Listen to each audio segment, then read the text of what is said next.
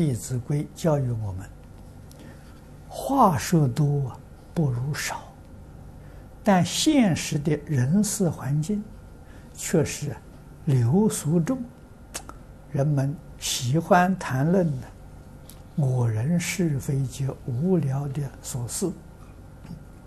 说话少的人呢，通常让人感到自命清高，难以交往。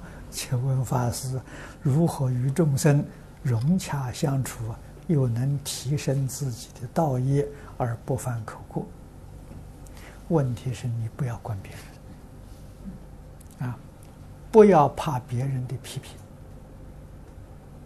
啊，自己认真的学习，啊，慢慢习惯，他就明白了嘛。啊，开始是会觉得哎。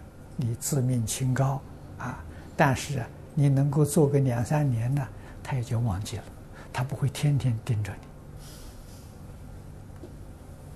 你啊。过个若干年之后者，他就会向你学习，哎，你比他做得好啊，你处事待人接物的时候会比他有智慧啊，会比他做得更圆满。你就能感化他你就能够教他啊。